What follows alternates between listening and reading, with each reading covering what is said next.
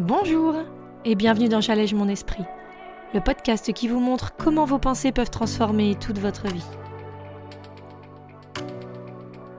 Je suis Julie Laprelle, coach de vie certifiée, et cette semaine on va parler identité et comment, si on le souhaite vraiment, on peut en changer sans culpabiliser.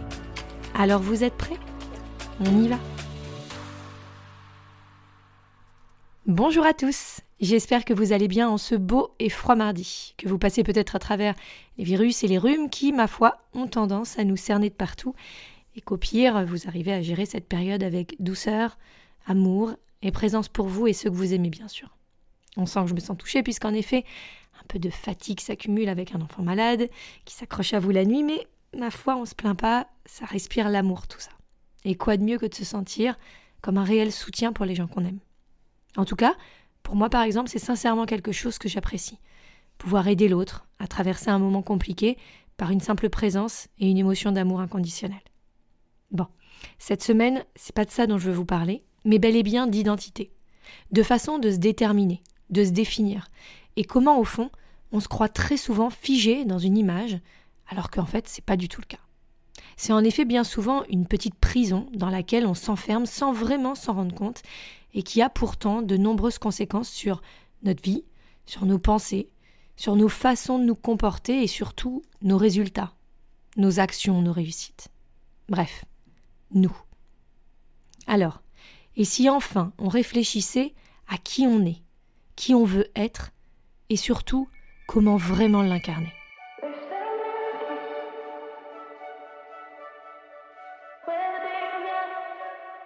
Alors l'identité, c'est quoi?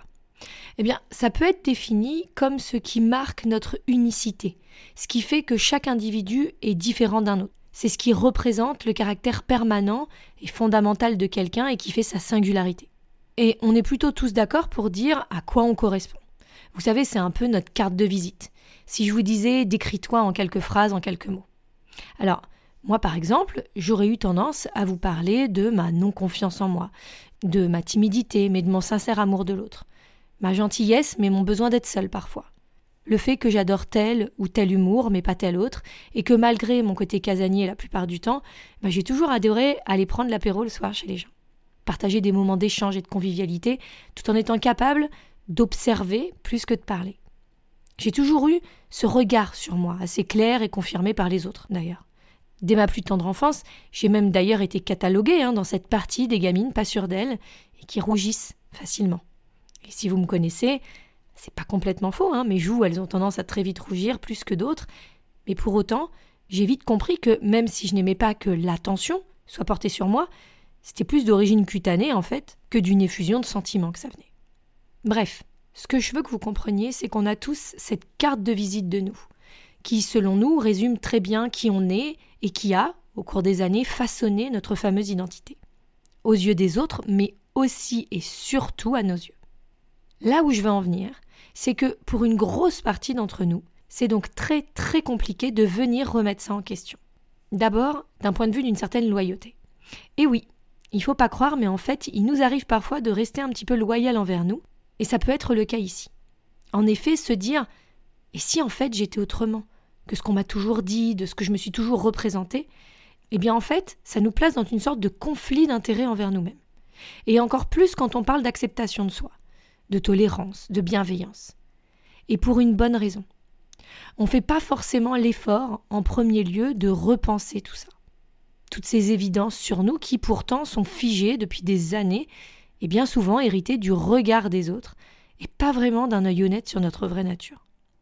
Donc, d'abord bien noter qu'il n'y a rien de déloyal à remettre en perspective ce que l'on pense de nous depuis des années et encore plus de porter un réel œil critique dessus pour savoir si, au fond, on est vraiment d'accord avec ça. Est-ce que je suis vraiment cette fille timide? Est-ce que vraiment je suis si casanière que ça? Est-ce que vraiment je me définis comme quelqu'un de très émotif, sans aucune confiance en moi? Et bien sûr, en plus de se demander si c'est bien vrai et de remettre ça en question, eh bien, il va y avoir un autre angle que ça va nous apporter, c'est que est-ce que j'ai vraiment envie de continuer à me définir ainsi? Donc, deux choses. Est-ce vraiment vrai? Est-ce que je suis vraiment ainsi? Et est-ce que c'est ça que je veux pour moi comme identité? Parce que oui, en fait c'est un choix.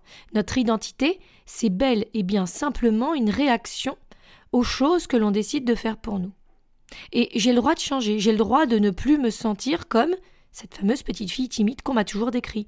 J'ai le droit de décider qu'à un moment de ma vie, eh bien c'était peut-être vrai pour moi, ou c'était peut-être vrai pour certaines personnes, et ça la distinction elle est aussi intéressante à observer, mais surtout, j'ai le droit de décider que c'est plus réel, et que ça n'est plus vrai, que c'est plus moi.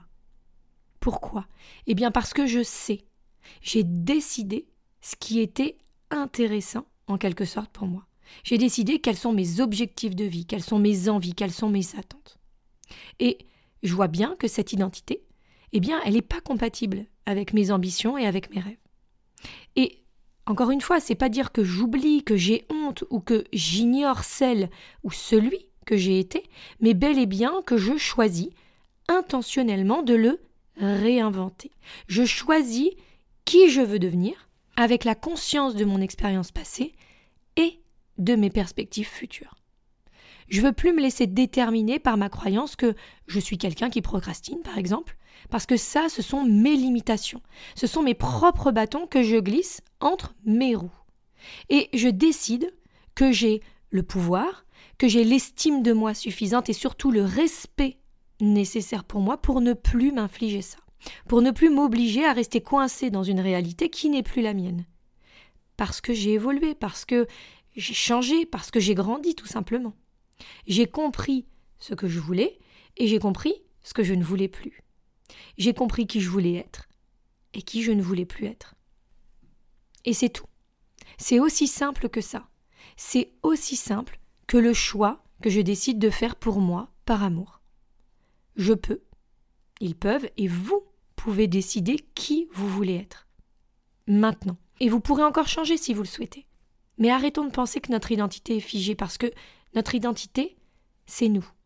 Et on est des êtres humains en perpétuel changement, en perpétuelle réinvention. Alors, laissons-nous enfin vivre, libres de tout et surtout libres de nous.